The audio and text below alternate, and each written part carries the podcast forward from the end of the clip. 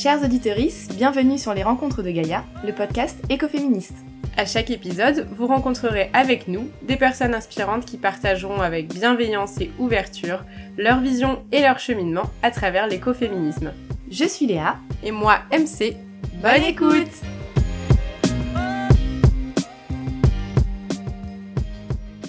Aujourd'hui, pour ce tout premier épisode, nous recevons Jeanne Burgagoutal, ou plutôt c'est elle qui nous reçoit, au milieu de ses livres de philosophie. Jeanne est professeure agrégée de philo, autrice de nombreux textes sur l'écoféminisme et d'un livre à paraître en 2020. Son expertise du sujet mêle des approches philosophiques, théoriques, mais aussi de terrain. Malgré son déménagement vers le sud de la France où elle enseignera la philo, mon extinction de voix et la grippe de Léa, nous nous sommes assis autour d'une table et d'un bon thé aux écorces de fèves de cacao pour discuter des bases de l'écoféminisme. Nous sommes donc fiers et un peu stressés de vous présenter ce premier épisode, le premier d'une longue série. Eh ben bonjour Jeanne. Bonjour Marie-Cécile et Léa. Alors on est ravis de t'avoir avec nous aujourd'hui et surtout on est ravis d'ouvrir le bal et d'enregistrer ce premier épisode avec toi des rencontres de Gaïa. Merci, moi aussi je suis ravie. Avec ce premier épisode, l'idée pour nous c'était de pouvoir un petit peu proposer à, nos auditorices une introduction donc au sujet de l'écoféminisme.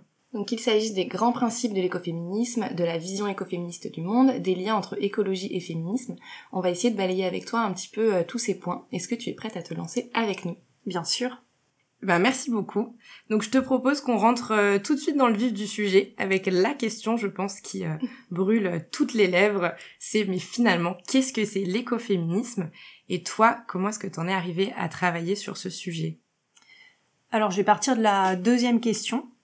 Euh, moi j'ai commencé il y a sept ans, je crois, à, à étudier ce sujet. Euh, au début, je m'intéressais d'un côté au féminisme et aux questions concernant la différence des sexes, l'inégalité homme-femme, et par ailleurs, je m'intéressais à l'écologie. Et une question qui me travaillait, c'était aussi de comprendre comment on en est arrivé là, euh, quelle est l'origine du système dans lequel on vit, quelle est son histoire, euh, avec l'impression qu'il y avait eu une sorte de de chute et de de paradis et de chute. C'est un motif qui me travaille beaucoup qui est sûrement illusoire, mais voilà, qui me travaillait. Et c'est en voyant un documentaire de Colin Serrault, qui s'appelle Solutions locales pour un désordre global, dans lequel il y a des interviews de Vandana Shiva, donc qui est une physicienne et philosophe et activiste indienne, euh, qui est une tête de file de l'écoféminisme. Il y a des interviews aussi de d'agronomes qui s'appellent Lydia et Claude Bourguignon, euh, de membres du mouvement des paysans sans terre au Brésil. Et en fait, tous ces intervenants faisaient des liens entre euh, la crise écologique, euh, la mondialisation du capitalisme et euh, le patriarcat et même la dégradation de la condition féminine dans les pays en développement. Et c'est des liens que j'avais jamais faits, qui m'ont beaucoup intéressée et à ce moment-là, je me suis rendu compte qu'il existait un mouvement que j'ignorais complètement, alors qu'il existe depuis 40 ans à peu près, qui avait réfléchi à tous ces liens-là entre domination des femmes et domination de la nature, entre un modèle de développement et euh, un modèle de euh, rapports sociaux entre les hommes et les femmes. Donc j'ai commencé à me plonger euh, dans des lectures là-dessus. Alors c'était pas très facile parce que à l'époque on n'en parlait pas en France. Donc j'ai vraiment dû fouiner pour trouver les bouquins, les articles, voilà, qui sont pratiquement tous en anglais, qui commencent à être traduits. Mais donc voilà l'origine de mon de mon intérêt pour le sujet. Et du coup, ça me permet de répondre à ta première question, donc qu'est-ce que l'écoféminisme? Alors plutôt de ne pas répondre parce qu'en fait c'est un peu une question insoluble puisque euh, ce qui caractérise l'écoféminisme et qui rend très difficile de le définir, c'est justement sa diversité. Euh, c'est, euh, à mon avis, ça serait une erreur de vouloir réduire à l'unité ce mouvement. et ce qui est intéressant, c'est au contraire sa diversité qui le rend parfois très difficile à cerner, euh, ou à comprendre, mais à la fois sur le plan des pratiques qui peuvent se manifester soit de façon quotidienne, militante, plus ou moins anticapitaliste, plus ou moins intégrée dans un mode de vie habituel, euh, plus ou moins marginal, euh, plus ou moins spirituel ou athée. Donc du point de vue des pratiques, c'est super diversifié, et du point de vue des théories aussi. Euh, on rencontre à la fois des féministes euh, essentialistes, différentialistes, constructivistes, universalistes. Sur le plan de l'écologie, il y a aussi plein de désaccords. Donc c'est une espèce de gros bordel. Et hum, c'est ça aussi qui fait quand même euh, l'intérêt. Mais euh, je pense que voilà quelque chose qu'il faut retenir, c'est que c'est un mouvement très diversifié et qui est à la fois théorique et pratique. On parle de la grande diversité des approches dans l'écoféminisme. Est-ce que du coup on peut quand même identifier quelques grands principes sur lesquels au final tout le monde est quand même assez d'accord, un peu les bases? Les éléments clés déterminants de, de ces mouvements-là? Oui. Quelque chose qui me paraît important, pour euh, cerner l'écoféminisme quand même, c'est justement de comprendre que c'est pas simplement une juxtaposition écologie plus féminisme. Que on peut très bien être écolo sans être féministe et féministe sans être écolo et que même on peut être écolo d'un côté, féministe par ailleurs, sans être écoféministe.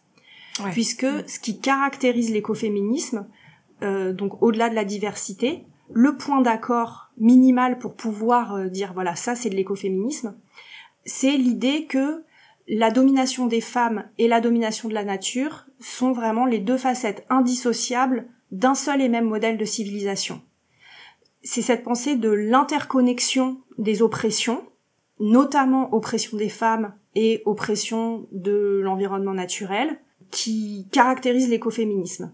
Donc il y a vraiment au cœur du mouvement la conviction que le patriarcat et la crise écologique sont pas juste deux phénomènes distincts qui se trouvent exister aujourd'hui, mais que c'est les deux faces d'une seule et même médaille.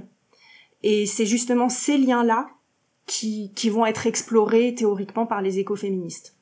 Bah, c'est vrai que c'est hyper intéressant parce que, comme tu le soulevais, il y a des gens qui peuvent être écolos, il y a des gens qui peuvent être féministes et pas forcément se retrouver en tant qu'écoféministes.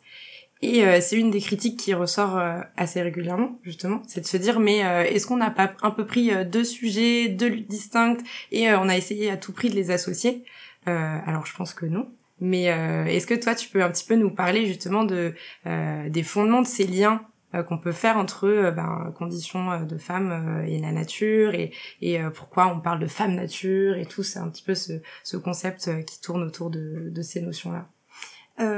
alors, là, bon, là aussi, je prends les, ta question à l'envers, mais déjà sur le concept de femme nature, pour euh, citer euh, l'expression que tu viens d'utiliser, en fait, les écoféministes n'affirment pas, ou en tout cas la majorité d'entre elles n'affirment pas, qu'il y a forcément un lien particulier entre femme et nature. Ce qu'elles affirment, c'est qu'il y a un lien particulier et indissociable entre domination des femmes et domination de la nature. Mmh. C'est-à-dire que pour elle, ce qui relie les femmes et la nature de façon essentielle, c'est simplement une situation de dominer dans des rapports de domination. Mais c'est pas une essence. Certaines ont affirmé que les femmes étaient plus proches de la nature. Mais pas toutes. On peut très bien être écoféministe sans penser ça. Ça suppose pas de penser nécessairement que les femmes sont, voilà, plus naturelles ou plus sensibles à la nature ou plus proches de la nature, etc. Mais euh, au moins que ce qui est lié, c'est les deux, ces deux formes de domination.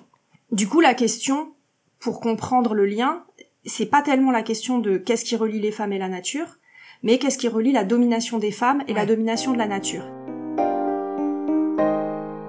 Alors pour euh, simplifier, mais on pourrait dire qu'il y a trois grands types de liens qui ont été faits par les écoféministes.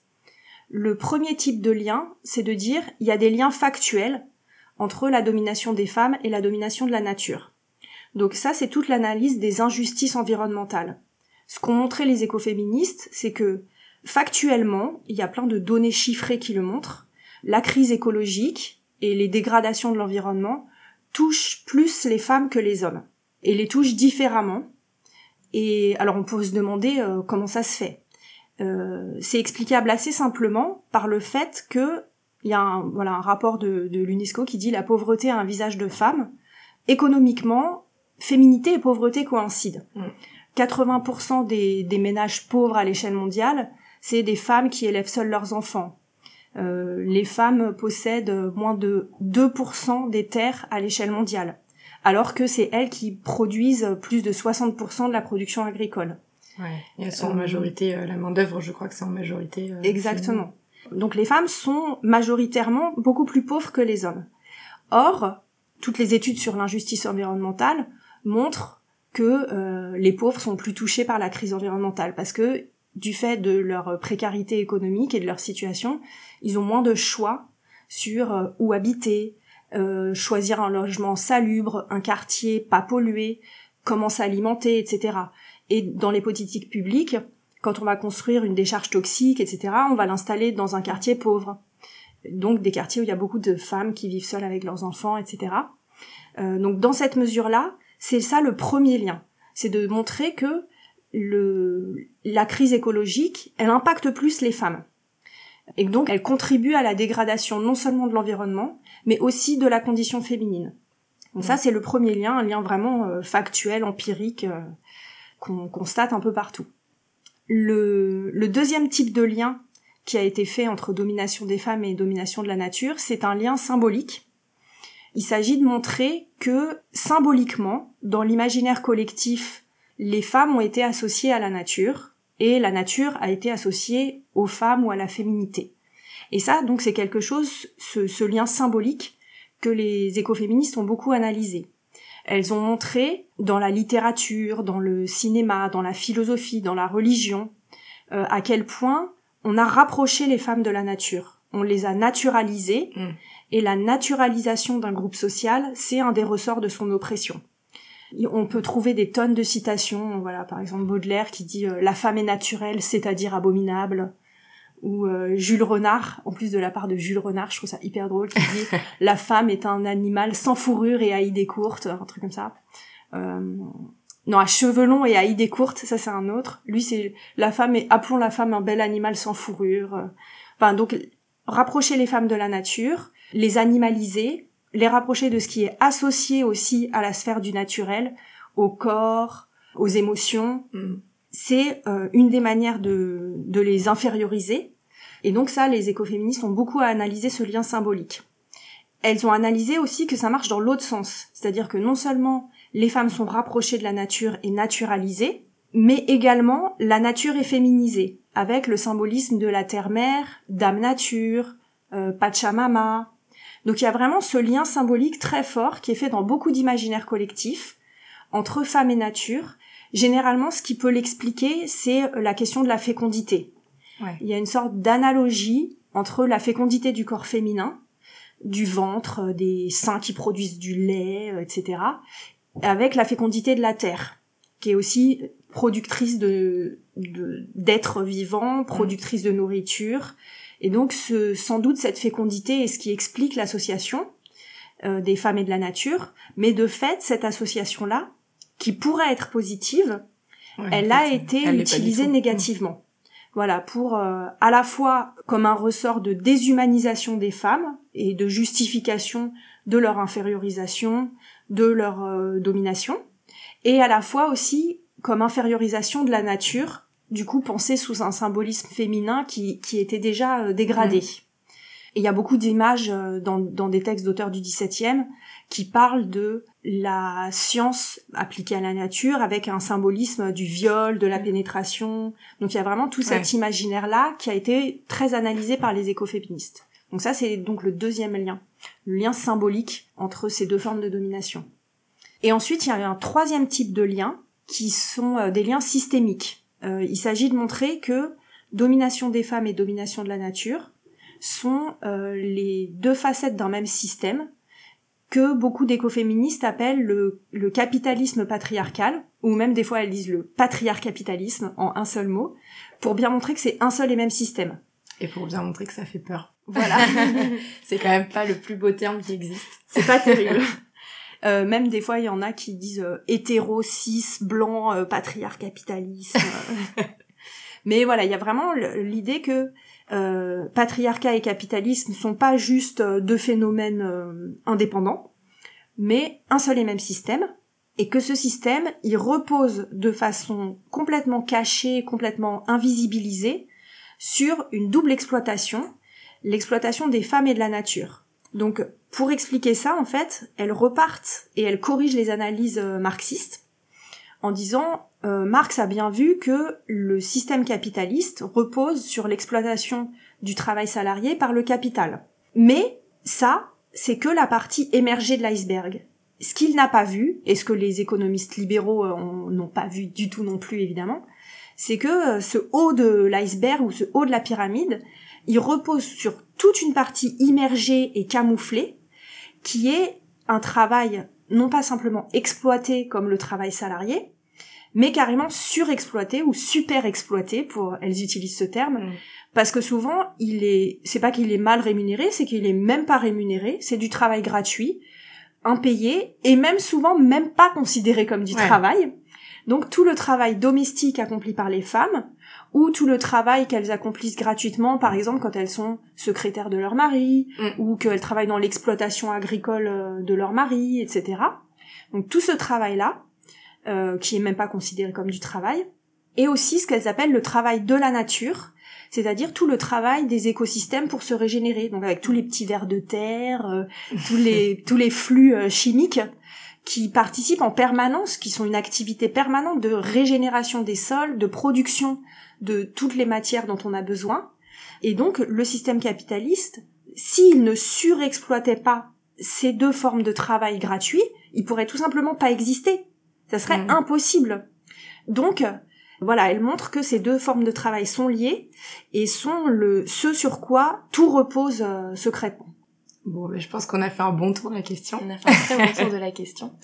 Donc une fois avoir euh, constaté euh, ces liens et au final ce système unique, que propose l'écoféminisme? Comment est-ce que les écoféministes essaient de répondre à ces questions-là? Et depuis combien de temps ça existe? Et si tu pouvais nous faire aussi un petit euh, retour historique sur les racines du mouvement? Alors, comme ça existe depuis euh, le milieu, fin des années 70, du coup, ce qui a été proposé était à chaque fois lié à un certain contexte et aux enjeux du moment. Donc c'est là aussi c'est très diversifié à la fois euh, historiquement et aussi géographiquement parce qu'une des caractéristiques du mouvement c'est que il est ou en tout cas il s'est voulu euh, international. Donc selon les contextes culturels etc mm. euh, économiques c'est c'est pas les mêmes enjeux et donc pas les mêmes propositions. Bon je vais commencer par quelques points sur l'histoire du du mouvement. Le mot écoféminisme, il a été forgé par une militante du MLF française, Françoise Daubonne, en 74. Mais en fait, les luttes et les premières, les premiers véritables collectifs écoféministes qui ont fait des trucs, c'était euh, principalement aux États-Unis et en Angleterre, en Australie, bref, dans le monde anglo-saxon. Souvent, ça a tourné autour d'enjeux antinucléaires. C'est né, enfin, ça a pris vraiment forme dans le mouvement du féministe, euh, du féminisme pacifiste antinucléaire aux États-Unis, où du coup, peut-être un des un des exemples les plus marquants qui peut montrer un peu le type de proposition formulée par enfin non seulement formulée mais mis en œuvre par les écoféministes, c'est le campement de Greenham Common en Grande-Bretagne.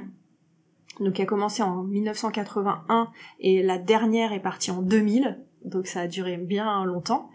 C'était ça a eu lieu sur la une base de la Royal Air Force où devaient être stockés des missiles nucléaires. On est en pleine guerre froide, mm. donc il y a la course à l'armement entre euh, les deux blocs. Euh, et donc des militantes qui étaient impliquées dans des groupes féministes et puis aussi qui commençaient à être sensibilisées à la cause environnementale, dont on commençait à parler de plus en plus, euh, qui étaient antinucléaires, euh, etc., pacifistes, ont convergé pour se réunir sur cette base et elles y ont installé un campement. Donc c'est un peu la première ZAD euh, voilà, c'est un, comme les précurseurs, les précurseuses euh, des ZAD. Euh, et donc, ce qu'elles ont fait, c'est que c'était pas simplement une lutte ponctuelle, et ça, c'est vraiment caractéristique de de la sensibilité écoféministe. C'est pas juste de militer ponctuellement pour quelque chose qu'on voudrait voir advenir plus tard. Mm. Il y a l'idée d'essayer, dans la mesure du possible, d'incarner et de mettre en œuvre ici et maintenant quelque chose qui ressemble le plus possible à, l'idéal auquel on aspire. Donc elles, elles se sont installées autour de la base et elles ont construit une sorte de mode de vie alternatif autour de cette base, qui reflétait aussi la diversité du mouvement. Donc il y avait certains bouts qui étaient des campements en non-mixité, d'autres qui étaient ouverts à la mixité, ça dépendait des moments, des campements qui étaient euh, liés à des formes de spiritualité très fortes, mmh. avec beaucoup de rituels, beaucoup de pratiques euh, souvent néo-païennes, de célébration des rythmes naturels, des solstices, des équinoxes, etc. Il y avait au contraire d'autres euh, parties du campement qui étaient complètement euh, athées ou sans cette dimension euh, rituelle et spirituelle forte. Et hum, une des caractéristiques de ce campement, c'était que tout était organisé, en tout cas d'une façon totalement non euh, machiste. Donc, euh, par exemple, dans la lutte, ça donnait une inversion par rapport euh, à la façon dont les rôles de genre se mettent en place quasi spontanément, même chez des gens qui ont une conscience politique et tout ça, même dans des groupes gauchistes, écolos. Donc en l'occurrence, c'était les femmes qui étaient vraiment aux premières lignes, qui étaient au front pour lutter et donc, euh, leurs hommes assuraient l'arrière-base. Donc, venaient les ravitailler, s'occupaient des enfants quand il y avait des moments euh, de mobilisation, euh, venaient leur ramener du linge propre, mmh. etc. Donc, il y avait vraiment cette mise en œuvre ici et maintenant de concrètement comment on implique les hommes et les femmes pour que ça fonctionne de façon mmh. féministe et que les femmes puissent être voilà pleinement actives, pleinement dans la lutte au lieu d'être tout le mm. temps subordonné et puis euh, voilà s'occuper de, de la popote et du quotidien et des enfants pendant que les hommes peuvent lutter pour de grandes causes et faire les héros etc et ça c'était vraiment la première euh, le premier exemple de ce type euh, de de mobilisation alors? Alors c'est peut-être pas le premier, mais en tout cas c'est le premier qui se réclame explicitement écoféministe. Il y a eu je je sais plus exactement les dates, mais à la même période, en gros, il y a eu aussi en Oregon, aux États-Unis, des communautés de euh, de retour à la terre. De là, c'était que des femmes, c'était des communautés de lesbiennes séparatistes. Ça s'appelait les Women's Lands. Et là aussi, il y a vraiment un... peut-être que ça va même encore plus loin dans la démarche, au sens où il y a vraiment aussi la réappropriation de savoir-faire agricole, la construction d'une vie en autonomie, et en autosuffisance sur le plan euh, alimentaire, euh, énergétique, etc. et en autogestion et en autogouvernance sur le plan mm. politique, donc de façon totalement démocratique, non hiérarchisée, etc. Et là, c'était vraiment euh, une communauté, enfin des communautés qui étaient des, des, modèles sociaux et productifs et économiques complètement alternatifs, ah, mais qui, à ma connaissance, n'utilisaient pas le terme écoféministe. Mm même si c'est très proche en fait dans la dans la tentative et dans dans l'idéologie. Un autre point qui caractérise aussi euh, Greenham Common et plein d'autres euh, mises en œuvre des propositions écoféministes, c'est un côté très ludique et très artistique. Régulièrement, elle faisait des événements, euh, des, gros événements où étaient invités ben, tous les militants d'Angleterre. Il y a eu des moments où il y avait des 10 000 personnes qui convergeaient sur la base. Et c'était des moments qui étaient hum, très théâtralisés. Mhm. Euh, par exemple, il y a eu euh, une année au Nouvel An où elles ont réussi à pénétrer à l'intérieur de, de la base, donc en, je sais pas, découpant les barbelés, escaladant. elles ont fait des tonnes de tentatives pour euh, s'introduire dans la base et où elles ont fait toute une sorte de cérémonie avec une. Elles sont montées sur les silos de, de la base militaire et elles ont dansé en faisant une ronde de sorcières sous la lune. Euh, mm. euh, il y a eu des moments aussi où elles se sont déguisées en nounours pour s'introduire sur la base et faire un pique-nique. Euh. Là aussi, en fait, il y a une sorte de choc d'image entre l'imaginaire enfantin du nounours du pique-nique et puis la réalité guerrière d'une base militaire. Donc ça, ça fait partie aussi, c'est central dans l'écoféminisme, de remettre l'art et pas un art de la haute culture imposée d'en haut, pas un art bourgeois, mais un art euh, vraiment qu'on crée quotidiennement, ensemble, remettre ça au centre de la vie sociale et de la vie individuelle, au lieu que ça soit juste une activité de loisir ou réservée mm. à une élite. Euh, cette importance de, de l'art, de les, toutes les formes d'art, la littérature aussi, la musique, les chants, la mm. danse, euh, voilà, tout, tout ça, ça fait partie de la vision écoféministe. Alors c'est super intéressant et, est évoqué euh, au début de, de cet entretien. Euh, justement le fait que le mouvement écoféministe se veut international et, euh, et reconnaît toutes les diversités et reconnaît euh, voilà toutes les, les, différentes pensées, les différentes incarnations de, de spiritualité, de sexualité également, d'orientation sexuelle, tout ça. Mais ça veut dire que c'est compliqué aussi de rassembler tout le monde sous un même drapeau. Pour toi, du coup, ce serait quoi les, les challenges auxquels doit faire face justement l'écoféminisme pour rester un mouvement peut-être euh, uni et pas euh, et pas se perdre complètement dans toutes ces diversités là. Euh, je sais pas si c'est très important. Enfin, ça dépend ce qu'on entend par unité du mouvement. Parce que un point que soulignent toutes les actrices du mouvement enfin des origines du mouvement, c'est que dès le début, il y a eu une énorme diversité et que c'était pas un problème. Hmm. Que les, les divergences théoriques, religieuses, euh, etc., passaient toujours au second plan derrière euh, le désir de solidarité et d'unité dans la lutte. Et que c'est plus tard, dans les années 90, quand des universitaires et euh, notamment des philosophes, il faut l'avouer, euh, se sont emparés de, de du sujet, qu'elles ont commencé à dire oui mais euh, voilà où il y a telle théorie et telle théorie mais c'est en contradiction donc à essayer de diviser des courants Mm. en disant alors il y a l'écoféminisme essentialiste et l'écoféminisme constructiviste ou il y a l'écoféminisme euh, spirituel et l'écoféminisme politique et en créant en fait des fausses des faux clivages des fausses euh, étiquettes euh, qui respectaient pas du tout le, la souplesse et le côté organique de, de la diversité du mouvement qui à la base n'était pas un mouvement euh, intellectuelle ou de, de théoricienne. Donc euh, sur l'unité, je sais pas s'il y a à s'inquiéter.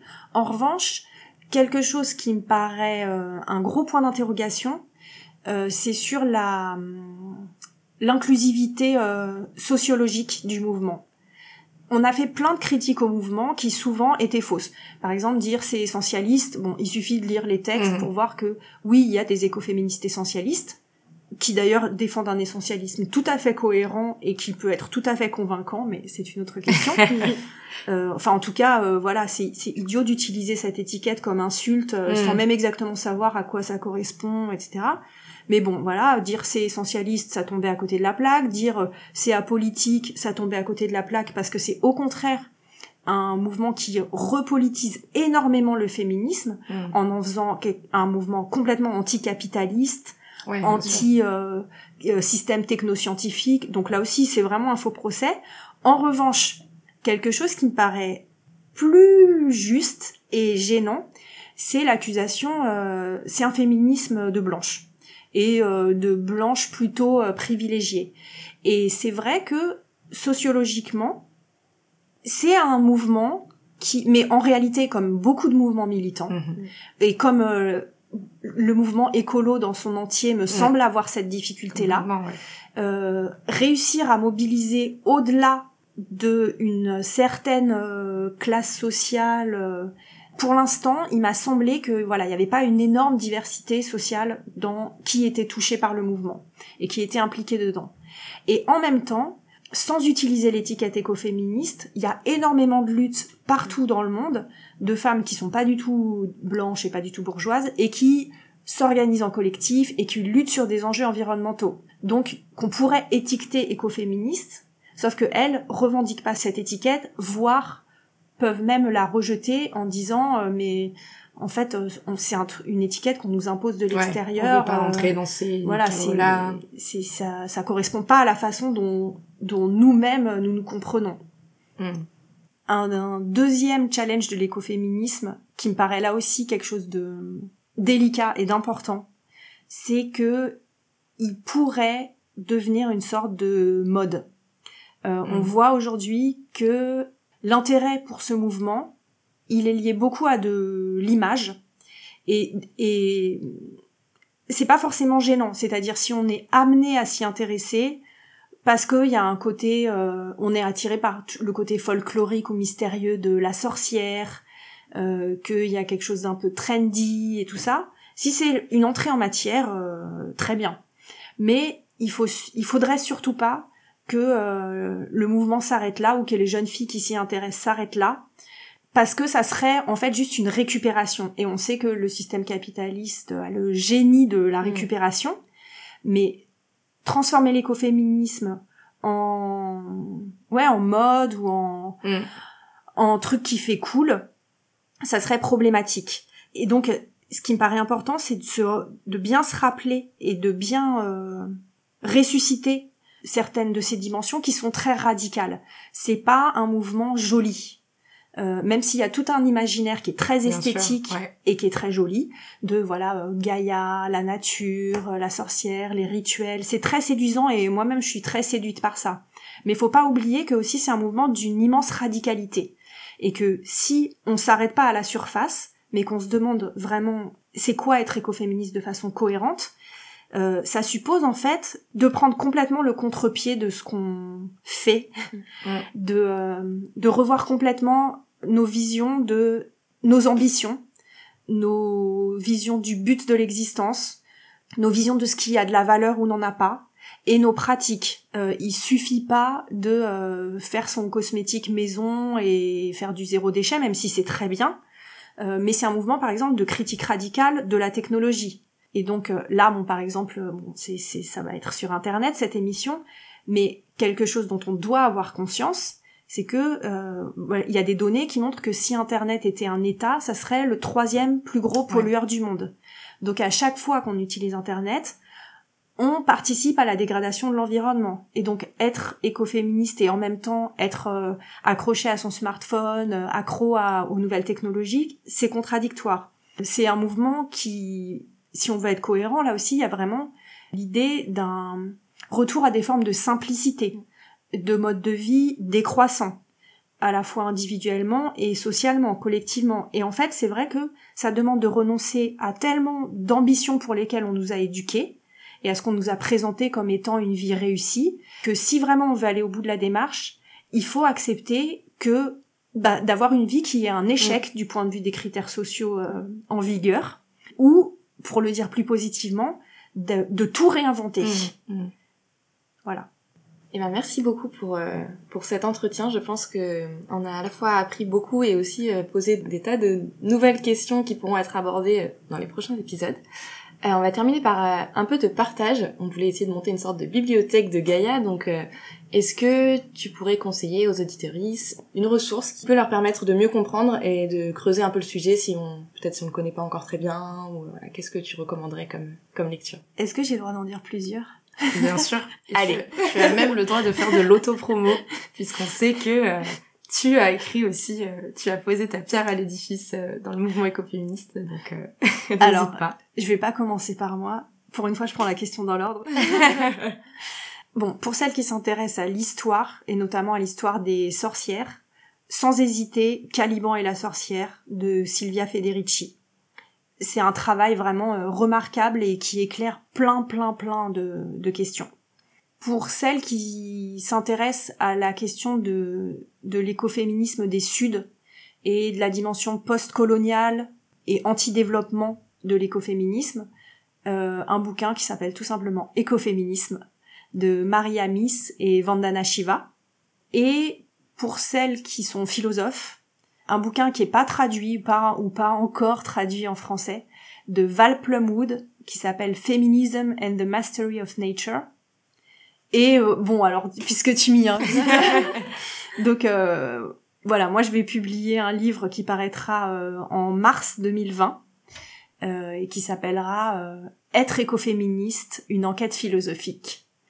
Et qui euh, retrace euh, ma plongée dans le mouvement avec euh, une histoire du mouvement, des questionnements théoriques et en fait qui mélange euh, aussi du, une forme de reportage puisque j'ai j'ai fait des hum, séjours dans des hum, communautés écoféministes ou chez des femmes écoféministes en France, euh, dans les Cévennes, euh, et puis dans des associations écoféministes au nord de l'Inde. Et donc euh, je raconte ça aussi en voilà que c'est le point de départ d'un tout un questionnement sur euh, le mouvement et ses ses ambiguïtés.